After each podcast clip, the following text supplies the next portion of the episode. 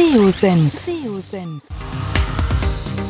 Der Podcast für SEO-Einsteiger und Fortgeschrittene.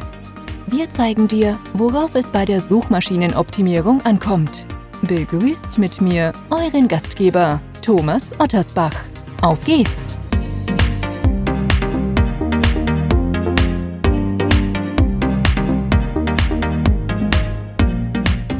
Schön, dass du dabei bist bei einer neuen SEO-Senf Podcast-Episode. Und zwar haben wir heute ein ganz, ganz spannendes Thema. Und zwar geht es um User-Signale und welchen Einfluss diese auf die Suchmaschinenoptimierung haben, beziehungsweise ob Google uns hinsichtlich der Nutzersignale auch immer die Wahrheit sagt. Wenn ich wir meine, dann freue ich mich, dass der Nils Danke, Head of SEO bei Succedo, heute mein Gast ist. Er ist seit vielen, vielen Jahren im Bereich der Suchmaschinenoptimierung unterwegs.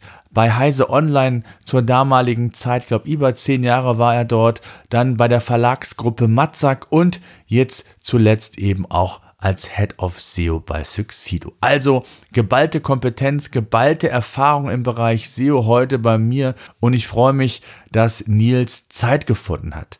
Ähm, ich würde vorschlagen, wir steigen sofort ein in das wichtige Thema, denn ich glaube, es geht hier einfach mal auch darum, nochmal aufzuklären, insbesondere natürlich für jene, die sich noch nicht so intensiv mit dem Thema User-Signale, Nutzersignale auseinandergesetzt haben.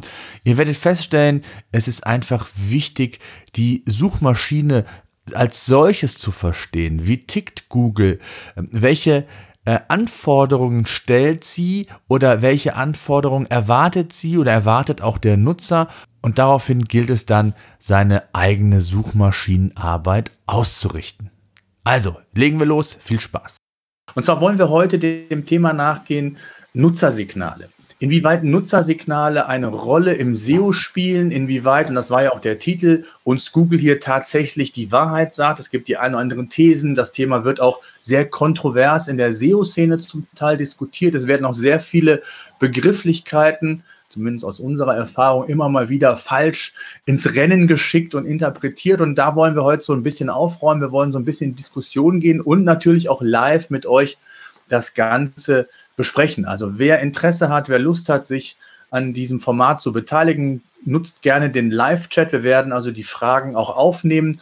Und ähm, bevor wir so richtig loslegen, vielleicht kurz was zu unserem heutigen Gast. Nils Danke ist seit, ich glaube, über zehn Jahren mittlerweile im SEO aktiv, ähm, war jahrelang bei Heise Online, dann bei der Verlagsgruppe Matzak und seit, das wird er, mir gleich, wird er uns gleich selbst sagen, seit einigen Jahren auch bei Succedo als Head of SEO. Das heißt, er hat eine erf äh, große Erfahrung im Bereich der Suchmaschinenoptimierung. Ich will mit Nils heute genau über dieses Thema sprechen, welche Erfahrung er gesammelt hat, wie er aus welchem Blickwinkel er das Thema Nutzersignale sieht und wie er das quasi so in diese Wichtigkeit auch rund um das Thema Suchmaschinenoptimierung aufgreift, beziehungsweise wie er das sieht.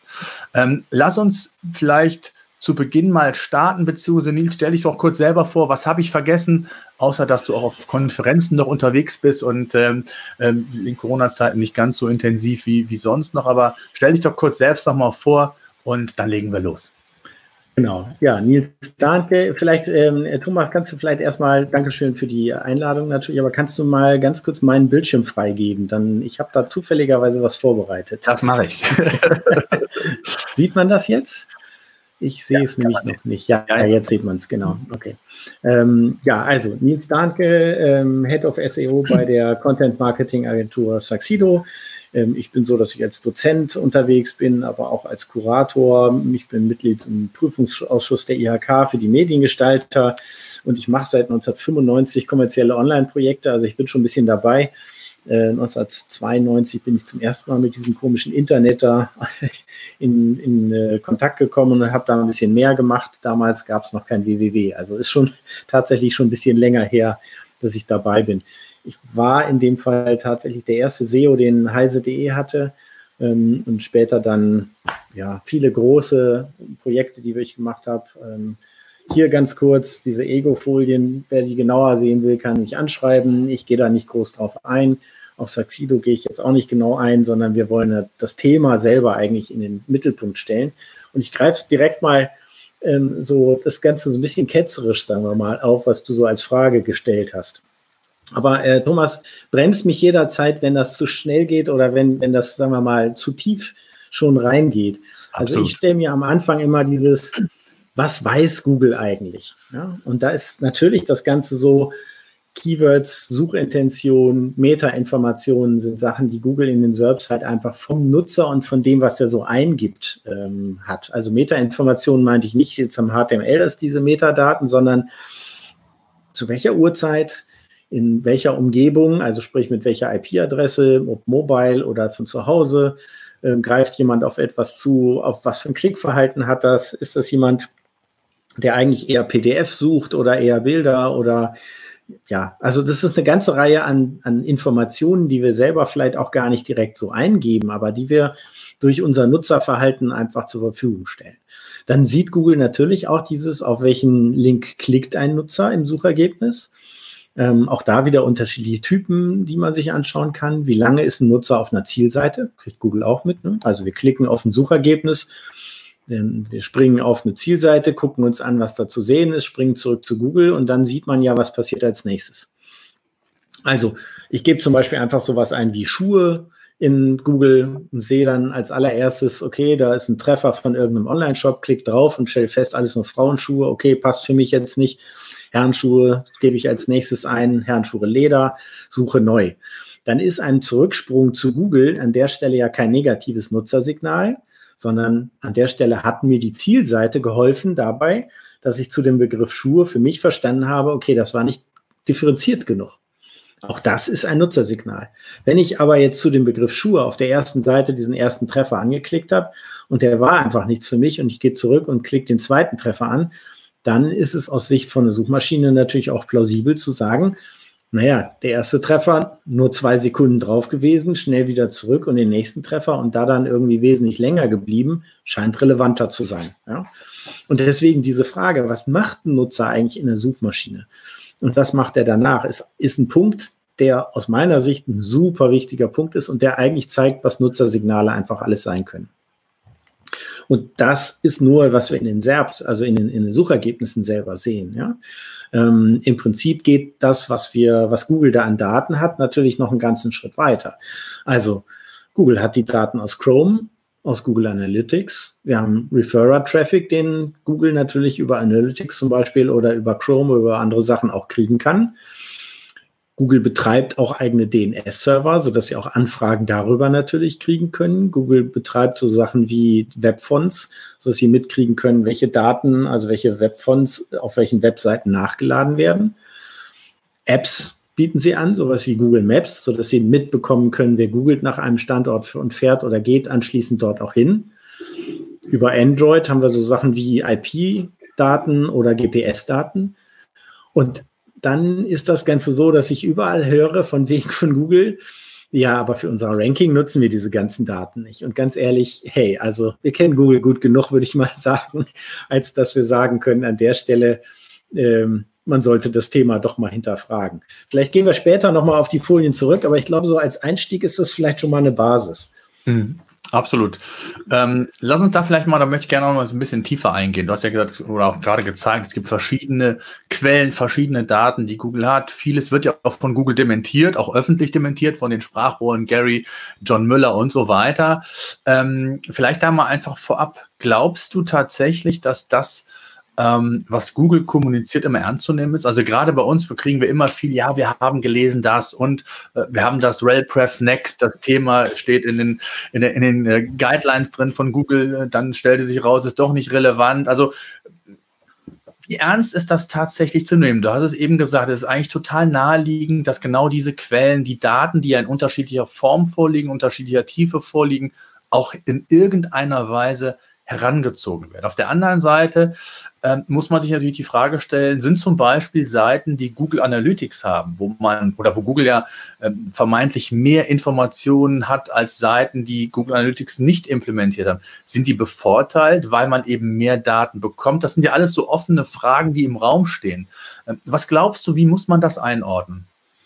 Also es sind ja mehrere Fragen eigentlich, die ja. da drin stecken. Einmal ist das Ganze so tatsächlich, dass ähm, die Nutzung von Google Analytics der erstmal aus meiner Sicht keinen Vorsprung großartig gibt. Ja?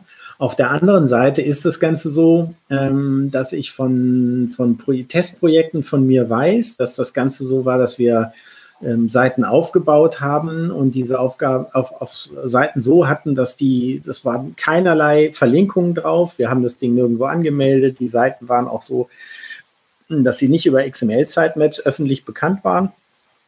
Und wir haben diese, ähm, diese URLs aber dann ähm, so behandelt, dass wir gegen Analytics einen Ping gefahren haben für die URL. So das wär, also früher war das noch ein bisschen einfacher auch, ähm, Analytics-Traffic zu fälschen.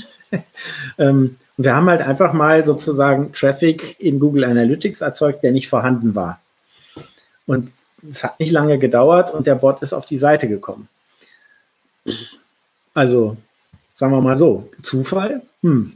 Oder ist es eventuell, und das ist das, was ich ehrlich gesagt da vermute, dass Google sich halt sehr wohl auch anschaut, ähm, dass dort irgendwo Traffic vorhanden ist, den sie nicht zuordnen können aber ich muss auch ganz ehrlich zugeben, es kann natürlich auch sein, dass ich in meinem Setup irgendwo einen Fehler gemacht habe.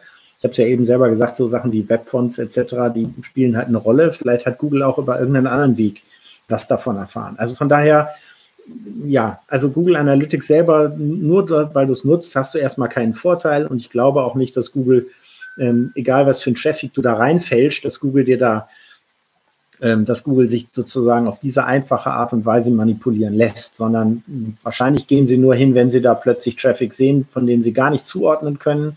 Ähm, achso, und wir haben das, diesen Test natürlich nicht mit einem Chrome-Browser gemacht. Ne?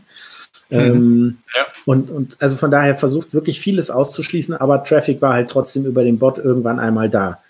So, und dann frage ich mich natürlich, okay, werden eventuell doch Daten von Google Analytics an der Stelle in irgendeiner Form vielleicht doch verwendet, aber für ein Ranking, nein, glaube ich auf gar keinen Fall. Dann die Frage, was Google kommuniziert, wie ernst muss man das nehmen? Also, man sollte sehr genau lesen, was dort steht, denn oft kommuniziert Google Antworten auf Fragen, die nie gestellt wurden. Also, man fragt etwas und Google antwortet und durch dieses durch die Art und Weise, wie sie antworten, hast du vielleicht das Gefühl, dass sie dir deine Frage beantwortet haben. Ja, da können wir nachher auch nochmal drauf kommen. Also, ich meine, Google hat ja gesagt, zum Beispiel die CTR, also die Klickrate in, in den Suchergebnissen, ist kein Ranking-Faktor. Kein direkter Ranking-Faktor. Direkter Ranking-Faktor haben sie da an der Stelle gesagt. Ja. Auf Deutsch gesagt, es kann ein indirekter Ranking-Faktor sein, ja. So, oder es kann halt dazu dienen, dass sie ihre, äh, ihre künstlichen Intelligenzen oder ihren Algorithmus einfach gegen diese ähm, Muster gegenlaufen lassen, um zu überprüfen, ähm, ob ihr Algorithmus korrekt arbeitet oder nicht. Und das wiederum ist dann zwar kein Ranking-Faktor, aber es ist trotzdem etwas, was ins Ranking später mit einfließt. Und das sind immer solche Details, deswegen muss man sehr genau gucken, was sie kommunizieren. Man sollte da nicht zu viel reininterpretieren und sich immer darüber im Klaren sein, Google kommuniziert das, was für Google gut ist. Bestes Beispiel ist Duplicate Content. Sie sagen, Duplicate Content ist negativ. Das stimmt in den meisten Fällen auch, aber wenn man sich zum Beispiel Nachrichtenseiten anschaut, im, im Media-Umfeld ist das Ganze völlig normal, dass so ziemlich jede größere Seite zum Beispiel hm, Informationen von der DPA oder von Reuters oder so aufnimmt und eins zu eins weiter kommuniziert. Und trotzdem ist es so, dass eine Welt wie eine Hannoversche Allgemeine Zeitung oder eine Süddeutsche oder was auch immer mit dem gleichen Content äh, ranken kann. Und das ist an der Stelle eben auch etwas, wo man ganz klar sagen muss, äh, wenn Duplicate Content wirklich schadhaft wäre, dann müsste doch Google eigentlich sagen, einer kriegt für ein Thema zumindest ein Ranking und alle anderen nicht. Und es reicht für den Google-Bot zum Beispiel einfach nur die Seitentitel zu ändern und schon denkt Google, oh, ein neuer Inhalt. Ja? Also mhm. je nachdem, über welchen Bot wir reden, sind die auch einfach saudumm. Ja. Ähm, lass uns nochmal bei den, bei den Nutzersignalen bleiben. Was würdest ja. du sagen, jetzt gerade wenn man das auch in Bezug auf die Suchmaschinen arbeiten machen, da haben wir auch viele Zuschauer, Interessierte, ähm, die sich ja tagtäglich mit dem Thema oder zumindest regelmäßig mit dem Thema beschäftigen. Nutzersignale wird ja immer hervorgerufen, das ist wichtig zu zu wissen, wie das einzuordnen ist. Nutzersignale versus Social Signals, haben die Relevanz? Google hat das ja sehr häufig dementiert. Müssen wir, glaube ich, an der Stelle nicht mehr äh, breit auseinandernehmen. Aber was ist in dem Zusammenhang wichtig? Also was kann ich tun in der Praxis, um A, positive Nutzersignale zu kreieren? Worauf muss ich achten? Gibt es KPIs, wo du sagst, darauf sollte man achten? Das ist in, in, in eurer Arbeit, wenn ihr um, mit, mit Kunden arbeitet, wenn es um, um, um Thema Sichtbarkeiten geht, dass ihr da wichtige KPIs habt, die in dieses Konglomerat Nutzersignal einzuordnen sind. Ja, also ähm, vielleicht zwei Sachen an der Stelle. Kannst du einmal die Folie einblenden, die ich jetzt gerade aktuell habe? Ja. Ähm, also das Ganze ist so, dass ich im Prinzip Nutzersignale in, in, in, aufteilen würde von dem, wo ich sagen würde, dass dort drei sehr wichtige ähm, Einflussfaktoren sind. Das ist einmal das Thema PageSpeed, also Ladegeschwindigkeit äh, unter anderem. Ähm, es ist das Thema Inhalte, Usability und du hast das Thema Sicherheit. Das sind eigentlich so drei Kernbereiche, wo ich sagen würde, die sollte man immer im Auge behalten. Ähm, das Thema PageSpeed, ähm, nehmen wir mal das Beispiel, ähm, Google hat an der Stelle ja dieses äh, First, ähm, oh Gott, wie heißt es? First Contentful Paint heißt es, glaube ich, genau, ähm, äh, als, als Metrik eingefügt in PageSpeed Insights. Und dann sind die findigen Techniker hingegangen. Es geht ja darum, wann was Sinnvolles für den Nutzer zum ersten Mal im Bildschirm sichtbar wird und der Nutzer deswegen den Eindruck hat, okay, da passiert was mit der Seite. Ja. Es ist ein wichtiges Nutzersignal aus meiner Sicht, aber es lässt sich ganz einfach beeinflussen, indem man nämlich einfach so einen Spinning-Ding dahin macht oder einen Ladebalken oder so. Hm, aber der Nutzer, wenn der da irgendwie seine Minute lang immer diesen Ladebalken sieht, ist trotzdem unzufrieden. Und deswegen sieht man auch diese Weiterentwicklung, was jetzt wieder an neuen Metriken hinzugekommen sind, ist aus meiner Sicht unter anderem entstanden, weil, weil, weil SEOs oder Techniker zu sehr versucht haben, diese Werte so zu schönen, ohne dass sie einem, einem Nutzer wirklich einen Mehrwert gegeben haben. Und deswegen das gleiche ist bei Sicherheit. Wenn ich auf eine Banking-Seite komme und die Seite ist nicht verschlüsselt, nicht SSL verschlüsselt, dann ist das Ganze so, dass ich, auch wenn das Formular vielleicht per HTTPS äh, übertragen wird, ich habe trotzdem erstmal ein schlechtes Gefühl. Und das, das sind alles, es geht an der Stelle häufig um eine Plausibilität und darum, ob ein, nicht einem Nutzer etwas vorgegaukelt wird. Deswegen finde ich, man kann Nutzersignale super toll fälschen, aber die Frage, was bringt es? Eigentlich ist es doch viel effektiver, seine Zeit und sein Geld da reinzustecken und zu sagen, ich sorge dafür, dass ich tolle Seiten habe, anstatt dass ich ein Nutzersignal manipuliere, um Google zu signalisieren, meine Nutzer sind zufrieden. Das ist Bullshit. Und das Gleiche ist mit den Inhalten und der Usability. Wenn ihr Inhalte erzeugt, die so sind, dass sie wirklich hochwertig sind und dass sie wirklich so sind, dass sie lesenswert sind, dann ist das Ganze und die, die Usability, also Bedienbarkeit der Seite hochwertig ist, dann ist das Ganze so, dass die Rankings auch kommen. Und äh, Markus Tantler hat das neulich sehr schön in, in einem Vortrag gezeigt, wo er äh, aufgezeigt hat, wo Rankings, die zwar vorhanden waren, Top-Rankings, aber wo die, die keine Klicks zum Beispiel aus den, aus den Suchergebnissen vorhanden waren oder die Verweilzeit sehr gering, also Absprungrate sehr hoch etc., obwohl dort ein langer Content vorhanden ist auf der Seite, dass, dass solche Seiten halt häufig nicht lange einen Ranking hatten. Und das ist eigentlich das, worauf es aus meiner Sicht in erster Linie ankommt. Also, dass man, dass man im Prinzip diese Sachen viel, viel mehr in den Vordergrund setzt und sich darauf konzentriert und sich auch daran misst. Und ähm, ein super schönes Beispiel, was von schon sehr alt ist, ähm, dieses Beispiel hier ist gezeigt worden von Thomas Raffelsberg, ist das, glaube ich. Ähm, auf der SEOCom im November 2015 ist das gezeigt worden. Da haben sie eine Webseite, die sehr viel Content hatte den ganzen Content weggeschmissen und anstatt diesen kleinen Vorschaubildern für die Kurzhaarfrisuren haben sie große Bilder mit einer Minimalbeschreibung als, ähm, als Galerie gemacht. Und nur durch diese Änderung ist es anschließend so gewesen, dass sie wesentlich besser gerankt haben und auch die, die ähm, Verweilzeit besser wurde, etc. Also deswegen, das Thema ist noch nicht mal neu. Und ähm, es heißt ja sonst immer, Content ist, ist King und man muss ganz viel Texte schreiben wenn du überlegst, was du auf einer Seite zum Thema Tipps und äh, Trends für Kurzhaarfrisuren sehen willst, dann ist das kein Text, sondern du willst Bilder sehen. Und deswegen mhm. würde ich bei dem Thema, also KPIs, Metriken ist noch ein anderes Thema, aber ich würde immer meinen Fokus darauf setzen, was ist denn so, dass es einen Nutzer tatsächlich überzeugt Und das ist im Zweifelsfall schon so, dass wir eigentlich nicht erst auf deiner eigenen Seite anfangen müssen, sondern wir müssen in Suchergebnissen anfangen.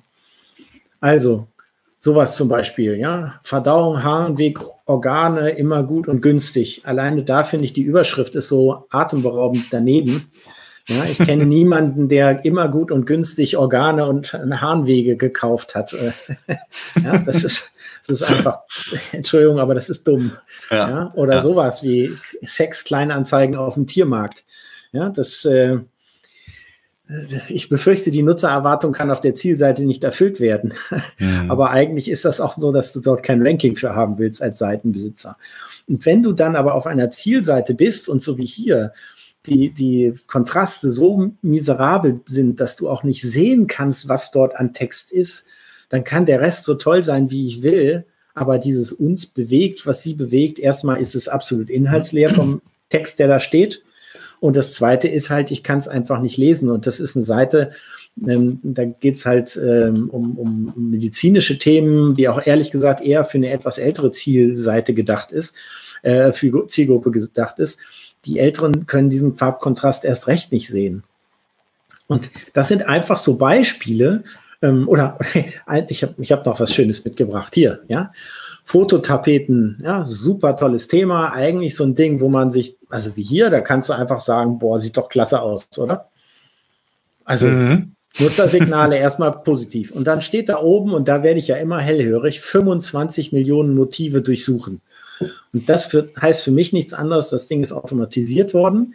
Hm. Und da würde ich, wenn ich sowas optimieren will, würde ich mir angucken, wo sind negative Nutzersignale ähm, und an, alles rausschmeißen an Bildmaterial oder vielleicht auch einen Algorithmus mir selber dafür entwickeln, der so ist, dass er negative Nutzersignale direkt aufspürt und sagt, okay, hier haben wir einfach Signale, wie in diesem folgenden Beispiel, das will sich keiner als Fototapete ins Schlafzimmer hängen, ja. Also beim mhm. besten Willen nicht.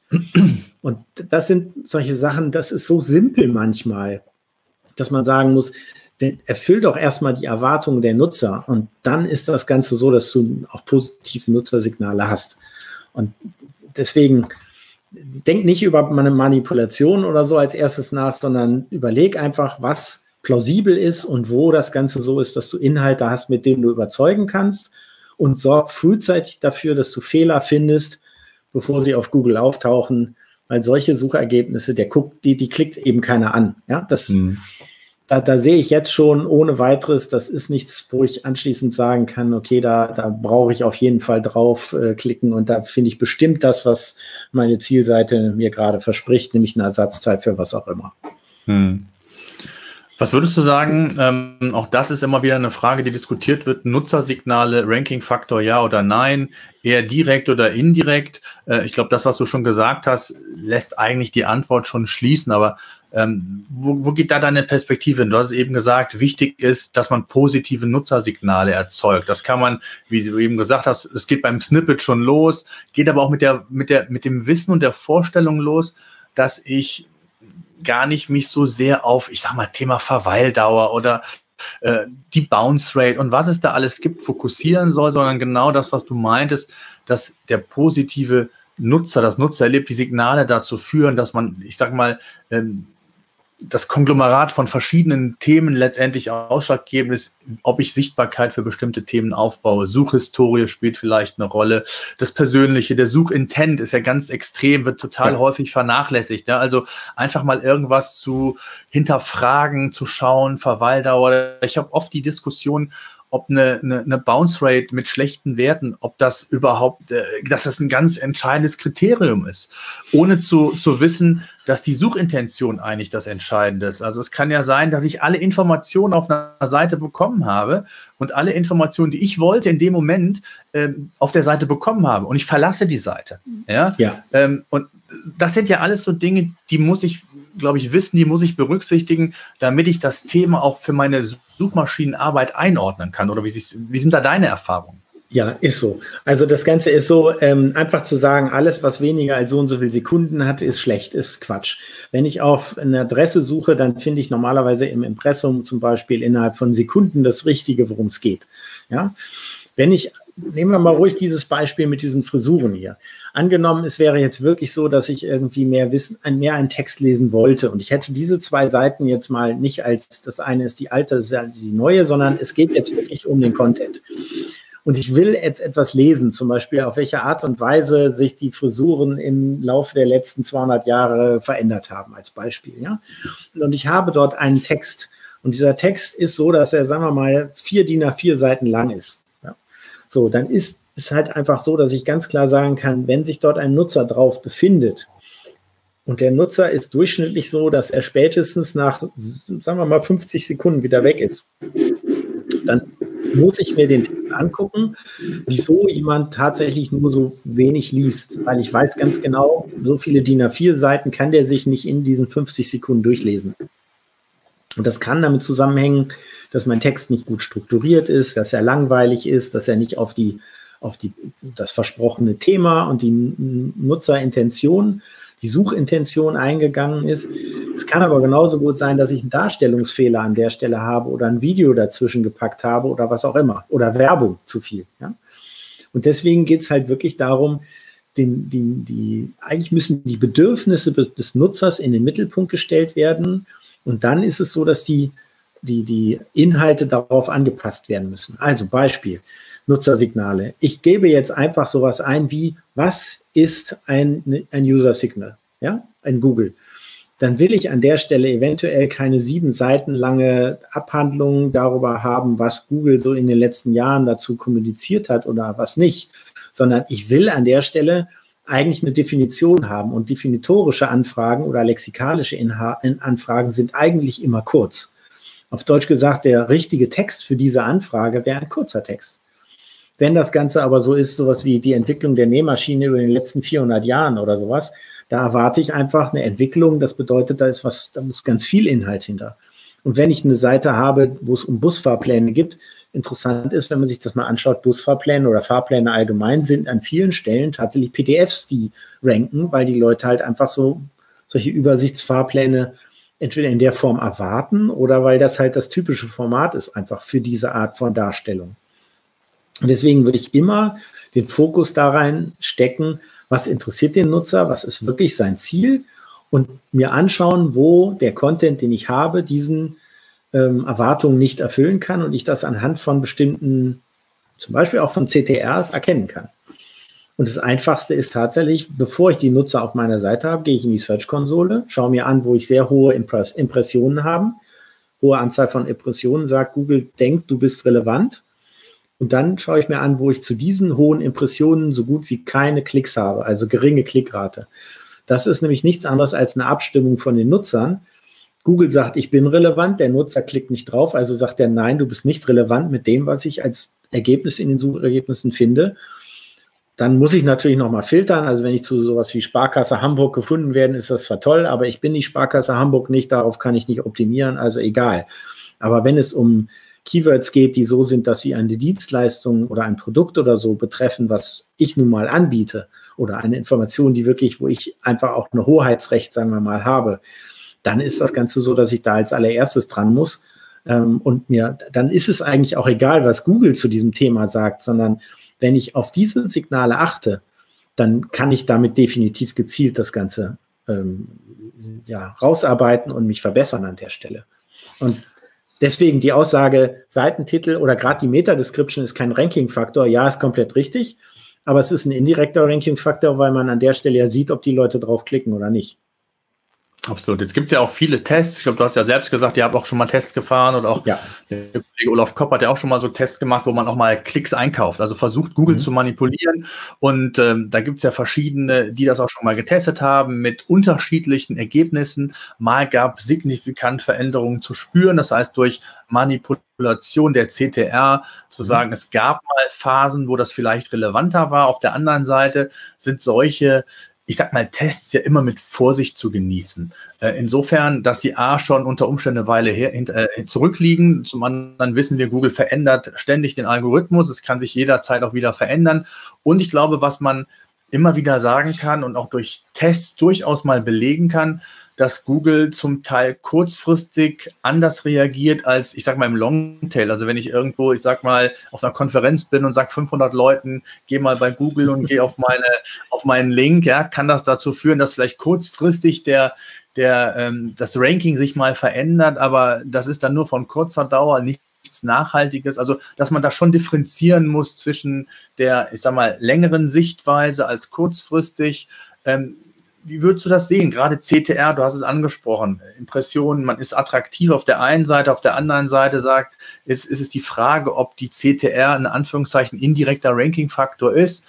Laut ich sag mal, Menschenverstand zu sagen, genau das, was du gesagt hast, man ist scheinbar für den Nutzer oder für den Nutzer ist es relevant, den Inhalt sich anzuschauen, weil man draufgeklickt hat. Dann gibt es natürlich verschiedene Parameter nachgelagert, die das bestätigen, ob es wirklich so ist oder ob er wieder zurück zur Suchmaschine springt und vielleicht, sich vielleicht doch was anderes anschaut.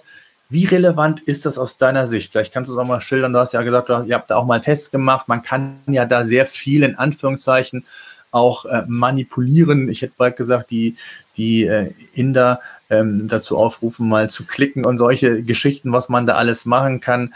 Ähm, wie sind da so deine Erkenntnisse und dein Blickwinkel? Ja. Also grundsätzlich ist tatsächlich auch da wieder dieses Thema Plausibilität ein ganz wichtiger Punkt. Und ich glaube, dass die Nutzersignale von Google auch dafür genutzt werden, um zu überprüfen, ob das, was du ansonsten so an, an Metriken gegenüber Google so zeigst, ob diese Metriken realistisch sind. Also sprich, wenn ich einfach wahnsinnig viel Geld in Link-Building ausgebe, ähm, und dann aber nachher über Nutzersignale nicht erkennbar ist, dass sich diese Reputation, die ich über Verlinkungen äh, aufgebaut habe, dass die sich nicht, nicht bewahrheitet, dann wird Google das im, im Zweifelsfall auch wieder runterschmeißen. Ist so. Ähm, also von daher ist gerade so das Thema Linkkauf, äh, ich finde eigentlich eher an der Stelle ist besser, wenn man die Links sich wirklich verdient. Ähm, wer da Interesse hat, kann sich melden. Aber das Entscheidende ist, glaube ich, dieses Nutzersignale, was willst du oder was veränderst du? Ja, du hast gesagt, ähm, Tests gefahren, ja, wir haben solche Sachen gemacht. Ähm, in Projekten, wo wir ganz gezielt Klicks eingekauft haben in den SERPs, funktioniert so, dass man ähm, bei einem Dienstleister oder worüber auch immer ähm, sagt, du suchst nach dem Begriff XY und dann klickst du entweder das und das Ergebnis an oder es gibt auch solche Sachen wie, du suchst nach dem Begriff XY, klickst dann erst den und den Wettbewerber an, suchst zum Beispiel nach einer bestimmten Name, Adresse, Telefonnummer, irgendeinem Inhalt, der auf der Seite ist, dann müssen die diese Daten irgendwo eingeben, damit die eine Verweilzeit, die Nutzer dort haben. Anschließend klickst du auf das Ergebnis Nummer so und so viel oder auf das Ergebnis von einem bestimmten Domain und suchst dort diese Daten wieder raus. Da geht es nur darum, dass man zwei, also Klick irgendwo hin, Klick zurück, nächstes Ergebnis an, an äh, auswählen und trotzdem eine Verweilzeit dort zu generieren. Ja, das ist die Idee dahinter. Ähm, und dadurch erzeugst du Traffic, der für eine Suchmaschine erstmal als, ähm, als plausibel aussieht. So möchte ich es mal sagen. So, jetzt ist die Frage, wenn du sowas einkaufst, und sowas kannst du natürlich sowohl in Deutschland als auch international einkaufen. Wir haben es jetzt mal erstmal in einem Test sehr billig eingekauft, ähm, international. Wenn ich jetzt eine Seite habe über, sagen wir mal, ein Bettenfachgeschäft irgendwo in der Pampa, ja, dann ist die Frage, wie Wahrscheinlichkeit ist, wie hoch ist die Wahrscheinlichkeit, dass sieben Prozent aller Klicks aus Indien kommen, zufälligerweise nach bequemes Bett suchen und auf diese Seite kommen. Die ist gleich null das Geld kannst du dir komplett sparen. Das bringt überhaupt nichts. Das, also das bringt kurzfristig in deine Statistik hoch und so hoch schnell wie es gekommen ist, ist es auch wieder weg. Wir haben es bei einem anderen Projekt gemacht, da ging es um internationale Sportevents und da ist natürlich ein internationaler Traffic auf eine Bildergalerie zu einem zu einer Sportveranstaltung plausibel. Ja, wenn du zum Beispiel siehst, so ich der Einlauf der Sportler und dann siehst du irgendwie aus allen Nationen die Leute da durchlaufen durch diese Galerie das ist ein Traffic und eine Suche nach einem Thema. Da ist es plausibel, dass international danach gesucht wird. Das ist überhaupt kein Problem.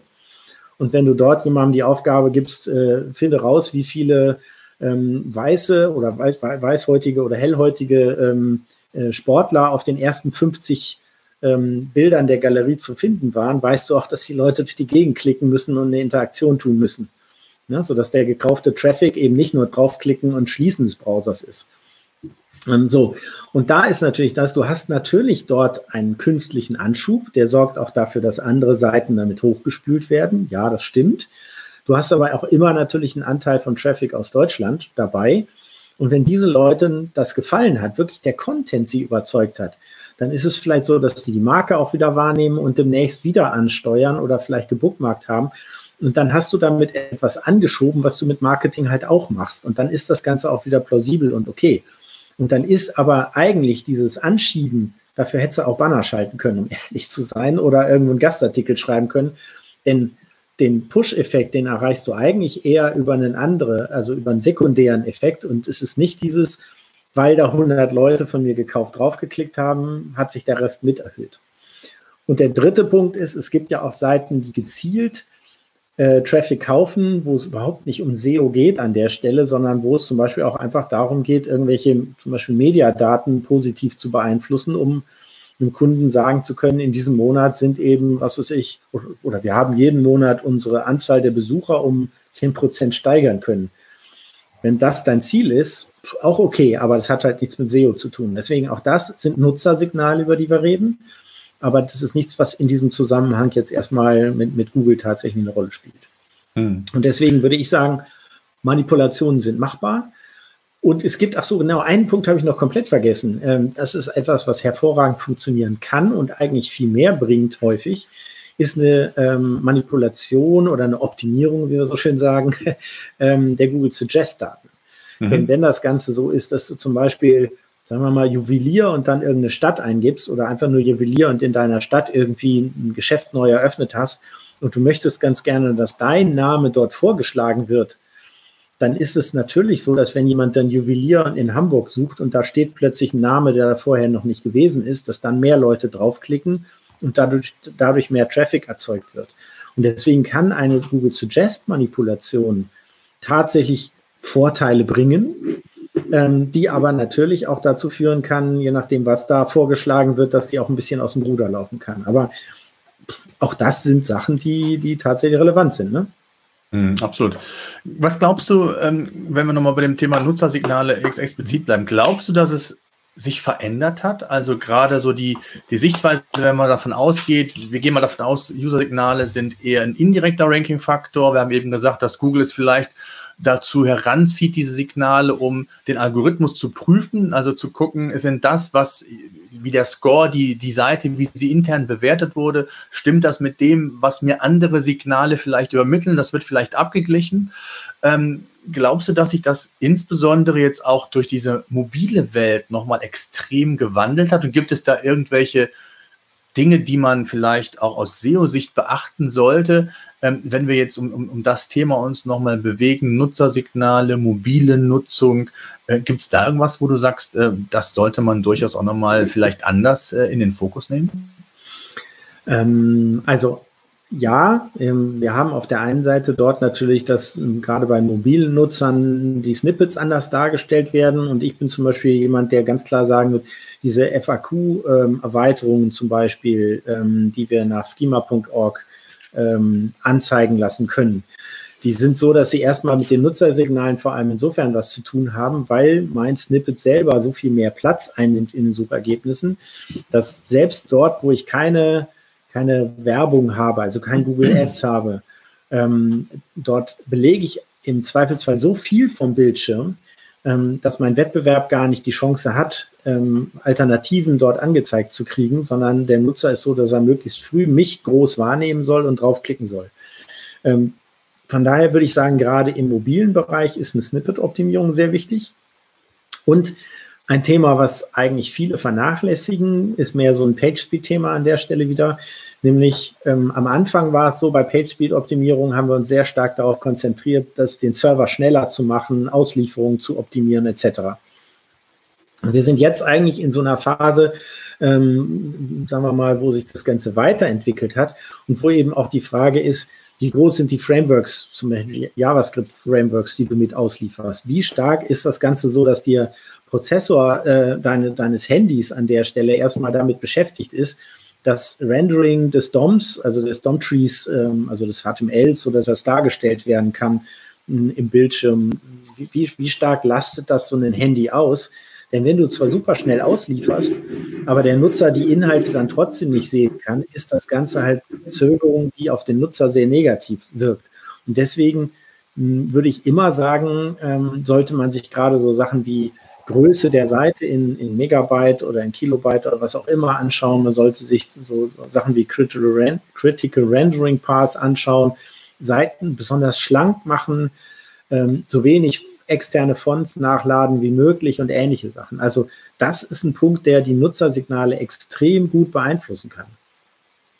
Mhm, absolut. Das heißt also, wenn man das mal so ein bisschen zusammenfasst, was sind so Hebel, um, um die Nutzersignale äh, zu, zu optimieren ist das eigentlich, was so die, das SEO-Handwerk, also ich sage immer, das ist eigentlich so, das sind die, so, vieles ist ja die, sind die Basics. Deswegen finde ich oftmals die Diskussion über Nutzersignale völlig äh, irrelevant und an falscher Stelle geführt, ob, ob, ob jetzt eine Bounce Rate interessant ist, ob die Verweildauer, die Long-Click, Short-Click, ob die Einfluss nehmen. Letztendlich geht es ja darum, zu verstehen, wie tickt Google, ja? also wie mhm. tickt ähm, Google vom, vom, von, der, von, von der Maschine Google, also was ist äh, Suchintent, wie sind die, wie setzen sich diese Informationen, die Rankings zusammen. Google versucht immer individueller, personalisierter ähm, Suchergebnisse auszuspielen. Und Regionalisierter. Entschuldigung, wenn ich da auch das, personalisiert ja, ja. und regionalisiert, absolut, das wird absolut. auch nochmal häufig ja, ja, absolut. verwechselt. Ja. Absolut, ja. So, und, und dann hast du ja im Grunde genommen, reden wir dann, das hast du eben auch schon gesagt, dann reden wir über Basics. Wir reden über Content, über UX, wir reden über Snippets, strukturierte Daten, äh, all das, was ja eigentlich so die Hausaufgaben sind. Und wenn das stimmt und gepaart mit dem richtigen Inhalt, also qualitativen, dann muss ich mir doch eigentlich über Nutzersignale gar keinen Kopf machen, oder? Wenn ich es mal so ein bisschen, wenn ich es mal so ein bisschen provokant sage. Ja, also ein, ein Faktor, der super wichtig ist, ähm, eigentlich hast du ihn eben auch schon so ein bisschen angesprochen, nämlich das Thema, ähm, wenn das Ganze so ist, ähm, also dieses Klicks zum Beispiel, kriege ich Klicks oder ähnliche Sachen und ähm, ab wie viel Prozent ist das Ganze so, dass es äh, eine CTR gut ist oder eine Verweilzeit gut ist und ähnliche Sachen, wie lange muss jemand auf meiner Seite sein? Also wir haben gerade mit Mobile und mit den Veränderungen, die Google in den letzten hm, Jahren eigentlich gemacht hat, haben wir noch einen Effekt, den wir gar nicht angesprochen haben bei den Nutzersignalen. Wir sehen es halt immer mehr bei Begrifflichkeiten, die so sind, dass sie eher im Longtail, äh, im, im, im Shorthead anzusehen sind und nicht im Longtail, ähm, dass wir dort No-Click-Searches haben. Also Google beantwortet bereits die Frage mit den Suchergebnissen. Ja, das sind diese schönen Answerboxen, die wir so schön haben, wo dann sowas wie, wie, wie groß oder wie misst man den Ringdurchmesser von einem, von einem Ehering oder solche Sachen. Und dann steht dann erstens, du nimmst einen Bindfaden, wickelst ihn um den Finger, zweitens wickelst ab, was da so drum gegangen ist, misst es mit dem Lineal fertig. Wenn das da steht, als Ergebnis in den Suchergebnissen, als so eine eingeblendete Box, dann muss der auch nicht mehr auf meine Seite klicken. Und deswegen ist auch da natürlich das ist ein super Thema, gerade auch für Mobiloptimierung, dass man sich anschauen muss, habe ich Rankings zu einem Thema, wo das Ganze so ist, dass ich eine miserable CTR habe und die liegt eventuell an den No-Click-Searches. Und dann muss ich im SEO tatsächlich mir überlegen, ist das für mich als Brand okay oder ist es vielleicht auch wichtig, um zu sagen, ich bin eine Autorität, weil mit dem Messen von einem Ringgröße verdiene ich eh kein Geld aber dann muss ich vielleicht ein Wasserzeichen oder ein Bild mit ein, Bild so verändern, dass meine Marke da drin abgebildet wird, um einen Markeneffekt zu erreichen. Oder verändere ich meine zehnpunktige Liste, die, wo Google die ersten sieben vielleicht darstellt, die so ist, dass ich noch mehr wissen will und dadurch halt die Klicks anrege. Das ist ein Punkt, der ganz klar auf die Nutzersignale zurückzuführen ist, wo ich aber nicht dieses schwarz-weiß ganz simple Denken haben, sondern wo ich in der Tat das, was du so eben sagtest, was so die Basics eigentlich von der SEO, vom SEO-Handwerk einfach noch einen Schritt weiter gedacht sind. Und dafür muss ich mir heutzutage wesentlich genauer diese Informationen anschauen. Und auch da nochmal, Google sagt ja, was für sie wichtig ist. Ich glaube, Google kommuniziert häufig auch, ich sage mal, falsche Inhalte oder nicht ganz richtige Inhalte ähm, oder lassen Informationen weg weil sie Angst haben aus meiner Sicht, dass sie die, dass die Nutzersignale zu leicht zu manipulieren sind und SEOs sich auf dem Feld einfach austoben. Denn dadurch, dass sie mit Google Plus, was weggefallen ist, halt nichts mehr so richtig haben, wo sie eine Verifizierung machen können, ob das jetzt ein Bot ist oder eben nicht, sind Nutzersignale halt auch viel einfacher bei ihnen zu beeinflussen, als das vielleicht bei einem Facebook an der Stelle vielleicht wäre. Ja? Und Nutzersignale innerhalb von Facebook sind in, für Google größtenteils absolut irrelevant. Also nur um das Thema auch mal ganz kurz anzuschneiden. Ne? Ja, das ist ja so dieses typische ne? Social Signals. Ich poste alles in Facebook. Ich, ich, kenne sogar den einen oder anderen SEO, der nicht mehr ganz so aktiv ist. Der hat früher, ich weiß nicht, täglich ähm, irgendwas bei Facebook mit Link gepostet, weil er der Auffassung war, das nimmt irgendwie Einfluss auf das Ranking und ich weiß nicht was.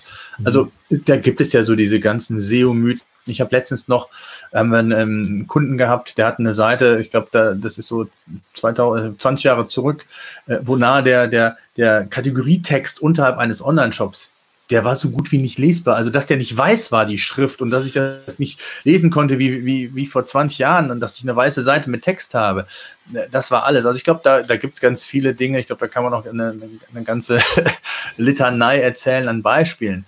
Ähm, was mich interessieren würde, natürlich abschließend so ein bisschen auch, ähm, wie siehst du es jetzt? Also, wo erzählt uns Google die Wahrheit über Nutzersignale und wo nicht? Also wie relevant glaubst du, sind sie tatsächlich oder sind sie auch tatsächlich nicht?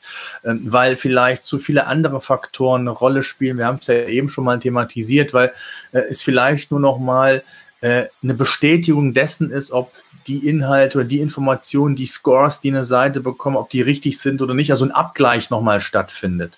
Ja. Ähm, wie wichtig glaubst du, sind jetzt Nutzersignale und und würdest du da konkret wie darauf achten, da was zu machen? Jetzt nur was besonders diese Signale angeht.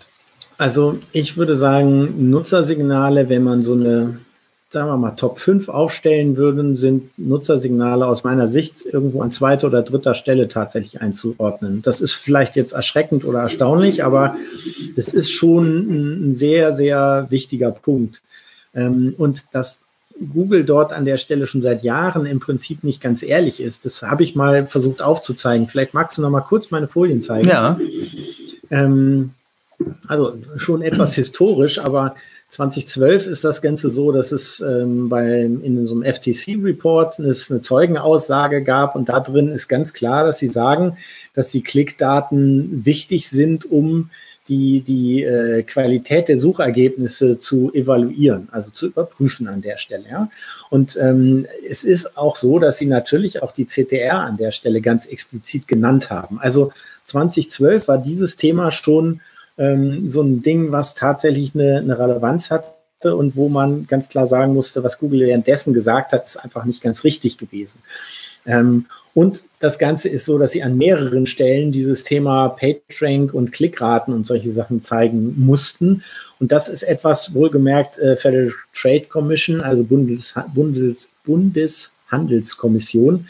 Da darf man halt auch nicht lügen oder Sachen weglassen, sondern da muss man ehrlich sein. Gleichzeitig ist es so, dass ähm, John Müller dann gesagt hat, naja, das sind im November 2015 das sind Noisy Signals, die spielen also keine Rolle und es macht einfach überhaupt keinen Sinn, ähm, solche Sachen zu berücksichtigen. Ähm, dann kurz danach hat im äh, 2016 ein Google-Ingenieur gesagt, ähm, naja, ganz so ist es nicht. Und da haben zum Beispiel User-Klicks und No-Clicks als gut und als negativ für ein AB-Testing in den Rankings ganz klar das Ganze aufgeführt. Ähm, Rand Fishkin hat das Thema auf Twitter im März 2016 aufgegriffen und hat gesagt, naja, guck doch mal, offenbar ist es doch relevant. Ähm, Google hat immer noch behauptet, das sei nicht so. Dann haben sie gleichzeitig ein Patent äh, veröffentlicht 2017, wo drin sie ganz klar sagen, wie man von solchen Noisy Signals ähm, ähm, da was rauslesen kann und eben Rankings doch sich genauer anschauen kann. Und es gab davor halt auch nochmal dieses Thema, ähm, dass ähm, John Müller gesagt haben, wir nutzen User-Signale zum AB-Testen von Algorithmen. Also auch da ne, widersprechen sich so ein bisschen, also mhm. gegenseitig. Mhm. Februar 2019 heißt es, wie kann man Usability messen? oder besser messen, außer mit User-Signalen. Also auf Deutsch gesagt, auch da heißt es wieder, ja, wir nutzen sie. Gary Ellis auf der anderen Seite sagt äh, von wegen, das sei absolut erfundener Mist und man sollte so Sachen wie CTR, Verweildauern, ähnlichen Sachen einfach weglassen. Dann sehe ich im April Datenlogging, auch wieder eine Information von Google Cloud, wo sie ganz klar sagen, dass diese ganzen Klicks sehr wohl eine Rolle spielen und dann ist es so, dass im August das Ganze so ist, dass John Müller hier auf so eine Anfrage ganz klar sagt, von wegen, vielleicht solltest du dich eher mit den Info oder den Problemen auf deiner Seite auseinandersetzen. Also wir haben das Ganze mal, wen das interessiert, in so einem White Paper ähm, analysiert. Dann kann mir auch gerne eine E-Mail schreiben. Ich habe die da mal eingeblendet. Das Interessante ist, glaube ich, dass man sich genau anschauen muss, was kommuniziert Google wie. Und Google, wie man zuletzt gesehen hat, bei dem einen Beispiel, kannst du jetzt auch wieder wegblenden. Das mhm. Interessante ist eigentlich, was man dort sieht, ähm, dass Google oft eben nicht auf die Frage des Nutzers wirklich echt antwortet, sondern auf die Frage, spielt denn das jetzt eine Rolle? reagiert Google und sagt, naja, eigentlich ist es wichtiger, dass du dir erstmal anguckst, wie die Nutzer auf deiner Seite reagieren. Aber auch das sind Nutzersignale, ja. Also ja, ja. deswegen würde ich ganz klar sagen, Nutzersignale sind ein super wichtiges Thema, ist auch etwas, mit dem man extrem viel positiv beeinflussen kann. Aber ähm, versucht es nicht zu fälschen, sondern gebt euch Mühe, dass eure Inhalte wirklich, dass man das verdient, worum es dabei geht. Das ist wesentlich effektiver als alles andere. Jetzt würde mich natürlich interessieren, du hast gerade gesagt, du würdest es an zwei oder drei sehen. Was siehst du denn noch vor den Nutzersignalen oder direkt dahinter? Das würde mich natürlich jetzt auch nochmal interessieren. Ich glaube, unsere Zuschauer auch. ja, also es ist tatsächlich so, dass der Content einfach das Allerwichtigste ist. Das ist so. Ja, also wenn es gibt ja immer wieder Spam-Seiten, die einfach sich irgendwo Texte zusammenrotzen und den auf die Seite packen und damit hoffen, was zu erreichen. Damit passiert zwar ein Klick, aber der Nutzer muss auf der Seite sich wirklich wohlfühlen. Der muss so sehen sein, dass er sagt, okay, der Content passt und dann kann ich, kann ich damit auch irgendwelche Ziele erreichen. Ja? Und der Content muss nicht nur gut sein, sondern wie gesagt, er muss zu deinen Zielen passen. Und ich würde an der Stelle ehrlich gesagt, um Nutzersignale positiv zu beeinflussen, auch immer sagen, ähm, dass man sich nicht nur Gedanken machen muss, was ist auf der Zielseite, sondern was soll der Nutzer danach machen. Denn abhängig davon, ob ich einen Text zu Ende lese und dann kommt das Impressum oder danach kommt zumindest, könnte dich auch interessieren oder das Produkt äh, könnte was für dich sein oder ein, ein CTA, äh, ein, ja, eine Call to Action ähm, könnte da kommen. Nutzer aktivieren, etwas zu tun, hält die Menschen auf der Seite und genau das fehlt häufig. Und das, das ist deswegen definitiv für mich die absolute Nummer eins. Und ansonsten, ehrlich gesagt, das Thema Backlinks ist so, dass es nach wie vor einfach hammergeil funktioniert. Das ist so. Das ist so, auch wenn es viele nicht wahrhaben wollen und auch viele am liebsten dementieren wollen oder viele gesagt haben, Backlinks sind nicht mehr so wichtig. Klar, sie haben an Strahlkraft verloren, aber das ist, glaube ich, so. Ähm, ja, ja, ist, und äh, aber auch da, die Backlinks sind ein, also es geht ja nicht einfach darum, Backlinks irgendwo, sagen wir mal, also es gibt, ich kenne eine ganze Reihe von Webseiten, die sind so, dass sie zum Beispiel redaktionellen Inhalt haben, der seit Jahren gut rankt, was auch immer, und die kaufen, äh, verkaufen dann Links aus alten Inhalten. Und dann gibt es irgendwelche, ich sag mal, nicht ganz so seriösen Seiten, die sagen, ja, guck mal, hier hast du einen PageRank 7 Link oder so einen Kack gekriegt. Wo ich ganz ehrlich sagen muss, PageRank wird seit Jahren nicht mehr öffentlich berechnet. Also wer ja. mir jetzt sowas anbietet, das ist nicht seriös. Ja. Ähm, und ein Link aus einem Inhalt, der seit fünf Jahren sich nicht geändert hat, wo ich jetzt unten drunter etwas zur Kfz-Werkstatt oder so kaufe, der Link ist wertlos. Ja, der Link ist so, Google erkennt solche Muster, das ist eine Mustererkennungsmaschine. Und deswegen geht es darum, sich Links wirklich zu verdienen. Dazu hat Google auch mehrfach gesagt, dass das nichts Negatives ist. Ähm, und wenn man tolle Inhalte aufbaut und sagen, zum Beispiel durch Seeding sich anschließend ähm, gut positioniert und diese Inhalte dadurch verbreitet werden und eben nicht bezahlt äh, als Link gekauft werden, sondern dass sie wirklich äh, intrinsisch motiviert gesetzt werden. Das sind halt Links, die im Idealfall natürlich auch an einer Stelle gesetzt werden, wo Nutzer auch draufklicken. Und das ist wiederum ein Modell, was ja in diesem ursprünglichen, äh, worauf klickt wahrscheinlich ein Nutzer, was Google ja ein Patent hat ähm, zum Thema ähm, PageRank, das, das steht da damals schon drin. Hm. Also, und deswegen ist das auch da wieder zurück zu den Basics. Was lernen wir daraus? User-Signale und Nutzersignale sind wichtig, dass man sie im Auge hat dass man, die resultieren daraus, dass man sich um die Basics kümmert, dass man da richtig geht, dass man Google versteht. Suchintent, Nutzerabsicht, das ist extrem wichtig. Backlinks sind wichtig. Also im Grunde genommen sind wir wieder da, wo wir am Anfang auch waren. Es ist die Summe vieler Maßnahmen, die dafür entscheidend sind, ob ich sichtbar bin oder nicht. Und es ist nicht die eine. User Signals oder verschiedene äh, Indikatoren sind relevant, sind wichtig und sollte man auch im Auge halten. Aber ich glaube, ähm, wenn man das mal so ein bisschen zusammenfasst, geht es eher darum, um das Verständnis, wie Google tickt und daraus die richtigen Schlüsse zu ziehen, wie ich meine Suchmaschinenarbeit eigentlich dann auch gestalte. Ne? Eigentlich geht es erstmal darum, wie meine Nutzer ticken. Wenn ich es kapiert ja. habe, dann mache ich mir Gedanken um, mein, um, um, wie darum, wie Google tickt und wie ich das ja. vielleicht miteinander verbinden kann. Ja. Ohne den Nutzer und die Zielgruppen zu definieren, bringt das alles nichts. Denn häufig sehen wir die Fehler, die wir auf Webseiten entdecken, haben damit zusammen oder hängen damit zusammen, dass derjenige, der die Webseite gebaut hat, sich nicht wirklich darüber Gedanken gemacht hat, was die Zielgruppe ist und wer wenig ansprechen will. Also dieses klassische, wen wollen Sie ansprechen? Und der Kunde sagt ganz, ja, alle, jeden. Mhm. Ja, äh, ja, äh, okay, aber ja, das ist so wie, wem wollen Sie das Auto verkaufen? Jedem. Ja, das mhm. ist ein Riesenunterschied, ob du dem eine S-Klasse oder ein Smart verkaufst oder ein E-Auto oder ein Fahrrad. Komplett Absolut. unterschiedliche Zielgruppen. Ja, alles sind Mo Mobilitätsgeräte, sagen wir es mal so. Aber dann musst du auch sagen, ja, Mobilitätsgeräte sind aber auch Rollstühle oder Rollschuhe oder Skier. Also da brauchst du eine Abgrenzung. Und deswegen ähm, auch dieses, ähm, was für Inhalte schaffe ich? Ähm, da kann man zum Beispiel auch drüber nachdenken, was kann ich machen, damit Google sozusagen kapiert, dass ich eine Autorität bin. Wenn ich also zum Beispiel einen, Hörgeräte verkaufe, dann kann ich eine Zielseite zum Thema Ohr machen. Darüber verkaufe ich kein einziges Hörgerät. Aber das Ganze ist so, dass ähm, für eine Autoritätsbewertung durch Google es natürlich positiv ist, dass ich einen Themenbereich ähm, so, dass, so ist, dass ich ihn semantisch korrekt wirklich ganzheitlich abdecke. Und das ist nichts anderes als das, was seit Jahren bei Google perfekt funktioniert ist, nämlich monothematische Webseite und die eine sehr große tiefe Inhalt, äh, inhaltliche Tiefe hat, aber nicht zu breit aufstellen. Ja? Ja, absolut. Und da ist dann wiederum auch wieder so alte Werkzeuge wie ähm, ein Glossar kann ja auch genauso das, kann ja auch extrem diesen Hebel haben. Ja, auf der einen Seite ähm, kann ein Glossar dazu führen, dass ich zwar mit der einzelnen Seite, mit der Begrifflichkeit oder der Erklärung der Begriffe kein Geld verdiene, aber das, ja. was du meintest, mit dieser Breite in diesem Thema, letztendlich zu zeigen, ich habe eine gewisse Autorität und dadurch andere quasi Seiten mit in diesen, in diesen Sog zu nehmen, auch zu wachsen. Das ist dann, glaube ich, die Kunst zu sagen oder zu entscheiden, wie ich mein SEO aufbaue, wie ich mich auch differenzieren kann vom Wettbewerb, um genau dann diese ähm, Ergebnisse auch erzielen zu können. Ne? Ja, und wir müssen eigentlich noch einen Schritt weitergehen bei dem Thema Nutzersignale. Also mhm. angenommen, ich bin eine Druckerei und ja, ich verkaufe halt so Druckwaren, Flyer, Visitenkarten, Briefpapier, solche Sachen, ja. Mhm. Wer ist meine Zielgruppe? Eigentlich der Zentraleinkauf von, von einem großen Unternehmen. So, das ist wunderbar, die möchte ich auch erreichen, toll.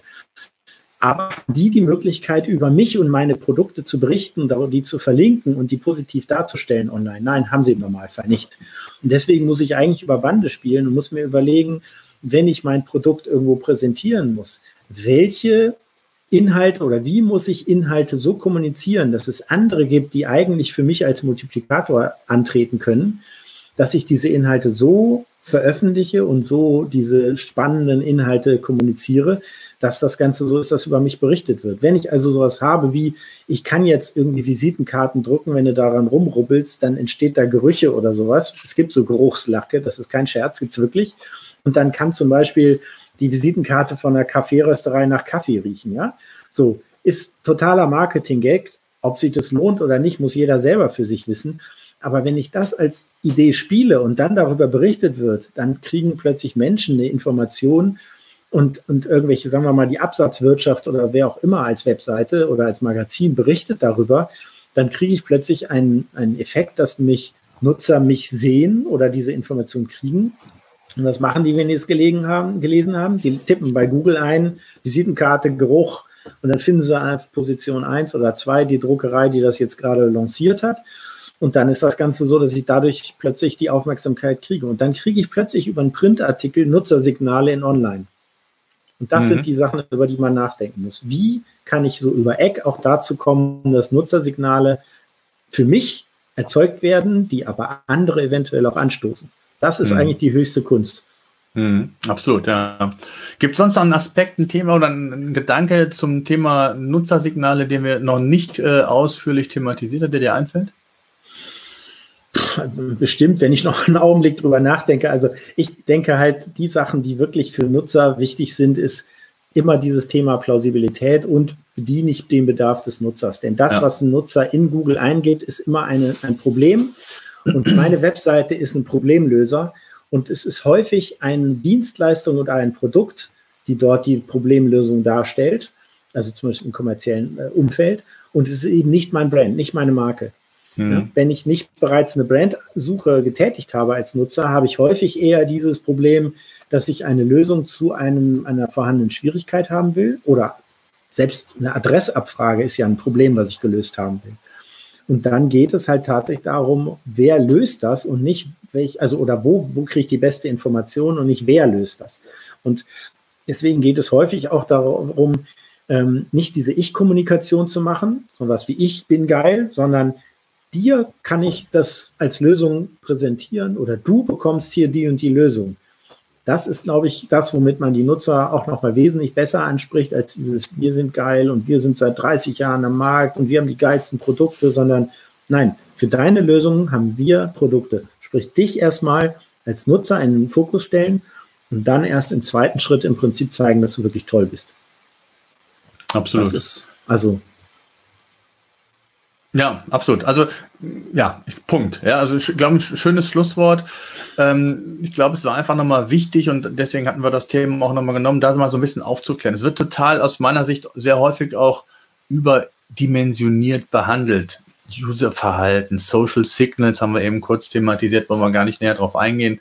Aber wie ist das Userverhalten? Wie wichtig ist das? Welchen Einfluss nimmt es auf das Ranking? Welchen Einfluss hat es auf das Thema Suchmaschinenoptimierung? Und ich glaube, ähm, wer dann unser SEO Live-Format heute gesehen hat oder auch in Zukunft sehen wird, der weiß auch nochmal, äh, ja, es ist wichtig, das haben wir eben auch gesagt, aber es ist auch wichtig, es richtig einzuordnen in der Suchmaschinenarbeit und, und da nicht irgendetwas überdimensioniert in den Fokus zu nehmen, sondern eher genau das, was du gesagt hast, den Nutzer in den Fokus zu nehmen, aus dem Nutzer heraus zu überlegen, was sind hier, wo ist der Bedarf, wie kann ich den decken, mit welchen Formaten, mit welchen Inhalten, ähm, zu überprüfen, wie sieht Google den Suchintent, äh, stimmt der überein mit dem, was ich als Zielstellung für meine Inhalte habe, muss ich da nochmal modifizieren, äh, nachjustieren, optimieren, äh, damit ich genau diese positiven Signale quasi an Google übermitteln kann. Und das ist, glaube ich, so der Kern, den man, glaube ich, da nochmal zusammenfassend sagen kann, darauf kommt es an. Und dann sind wir sehr häufig wieder in den Themen,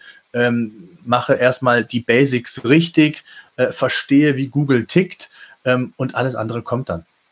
Ja, und lauf nicht immer nur den anderen hinterher. Wenn du immer nur alles nachbaust, also jeder, jeder Hörgeräteakustiker, der jetzt eine Seite zum Thema Ohr baut, äh, das, das bringt nichts. Ja? Du musst überlegen, was kannst du machen, was dich abhebt auch von dem Rest. Und dann kriegst du auch wieder positive Nutzersignale. Also deswegen vorweggehen lohnt sich an solchen Stellen und auch mal Sachen auszuprobieren und immer zu unterfragen, das, was Google sagt. Sagen Sie das, weil Google es für Google gut ist oder ist es das, was du vielleicht dich äh, dir annehmen solltest, damit es für dich selber gut ist? Und ähm, deswegen auch gerade dieses, dieses Beispiel, deswegen auch kann ich dieses White Paper von uns nochmal empfehlen. Es ist halt wirklich so, wenn man einmal verstanden Blend's hat. Mal ein, vielleicht, ich glaube, kannst du mal die E-Mail-Adresse vielleicht nochmal zum Schluss. Ich glaube, nils at succedo.com war es, genau, glaube ich. Ne? Ich biete das nochmal, ja, so ähnlich, nils at succedo.de. Genau, ähm, mhm. genau, da ist das Ganze so, da haben wir das nochmal ein bisschen weiter aufgedröselt und genauer gezeigt, ähm, was so Google kommuniziert hat und auch Beispiele gezeigt, wie es eben komplett von Google äh, Äußerungen abweicht ähm, und wo wir einfach sehr, sehr positive Signale und deren Folgen gesehen haben. Mhm. Ich glaube, es geht halt wirklich an vielen Stellen darum, nicht nur einfach irgendwie blind irgendwelchen Empfehlungen zu folgen oder irgendwelchen Zitaten von John Müller oder wem auch immer zu folgen oder ihm, ihm das kritisch zu hinterfragen, ähm, sondern es geht immer darum, was bringt für dich und dein Business tatsächlich was. Und das ist das A und O. Super. Ich danke dir sehr für die Zeit, für die Einblicke, deine Perspektive in das Thema. Sollten noch Fragen sein im Nachgang, könnt ihr gerne die Kommentare nutzen, da werden wir darauf antworten. In dem Sinne, danke, bleibt gesund und äh, ja, weiterhin maximale Sichtbarkeit. Genau. Dankeschön. Alles klar. Ciao. SEO-Senf. SEO Der Podcast für SEO-Einsteiger und Fortgeschrittene. Wir zeigen dir, worauf es bei der Suchmaschinenoptimierung ankommt.